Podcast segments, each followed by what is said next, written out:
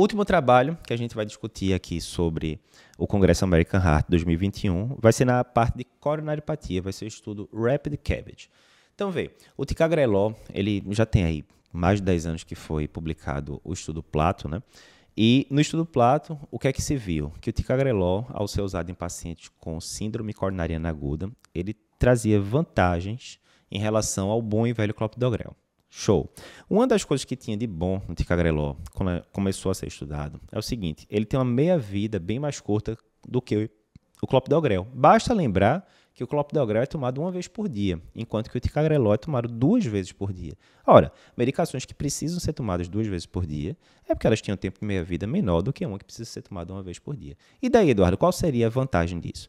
A vantagem é que, tendo uma meia-vida menor, o que acontece? Uma parcela de 10% mais ou menos dos pacientes com síndrome coronariana aguda, na hora que você faz o CAT, você descobre que, na verdade, aquele paciente tem indicação de cirurgia.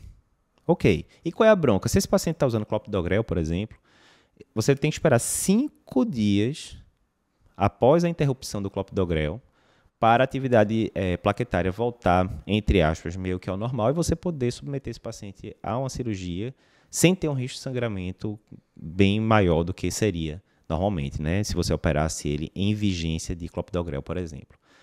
Quando o ticagrelol surgiu, já que ele tinha um tempo de minha vida menor, o pessoal pensava, olha, parou um dia a medicação, já está de boa, já dá para operar. Contudo, quando foi publicada, quando a medicação foi comercializada, na bula saiu dizendo para você esperar cinco dias para operar, ao mesmo tempo do clopidogrel. E aí ficou aquela dúvida, né? Pô, será que são cinco dias mesmo? Será que não? Tem, tinha estudos de farmacocinética, farmacodinâmica sugerindo que um tempo menor seria tranquilo.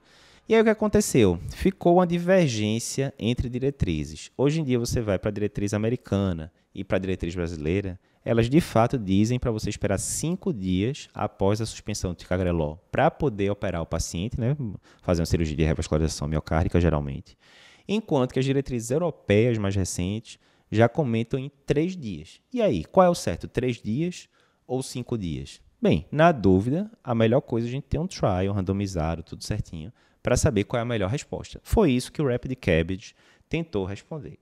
Então, vê, primeiro, foram 143 pacientes com síndrome coronariana aguda que haviam recebido ticagrelol e que é, apresentavam necessidade de cirurgia, aquela cirurgia de urgência, né, que poderia esperar ali alguns dias para ser realizada. Não era aquela coisa, ah, o paciente está com uma complicação mecânica de infarto, tem que ser operado agora. Não, esses pacientes eram excluídos. Aí tinha duas estratégias. Um grupo suspendia a medicação por dois ou três dias e ia para a cirurgia, enquanto que o outro grupo esperava 5 a 7 dias após a suspensão para ir para a cirurgia. O endpoint era o que? Era sangramento relevante, ou seja, aquele paciente teve que ser reoperado por sangramento, ou que teve que tomar mais do que 5 concentrados de hemácia ou 5 concentrados de plaqueta, ou que sangrou mais de 1000 ml em 12 horas pelo dreno. E o que é que foi observado? Não houve diferença relevante entre o subgrupo precoce e o subgrupo tardio. Além disso, o subgrupo tardio, que esperou mais tempo, né, 5 a 7 dias, teve mais eventos isquêmicos, tipo infarto, recorrência de angina ou até arritmias mais graves. Né? Além disso, o grupo mais precoce teve um tempo de internação hospitalar menor, três dias menor, e a gente sabe que cada dia mais, né, além de é, aumentar risco de outras coisas, como é, eventos tromboembólicos, tem um custo também envolvido. Ou seja, o resultado, de forma geral, favorável a você não ter que esperar tanto tempo, né? Para cinco dias, mas sim três dias ali já estava de bom tamanho.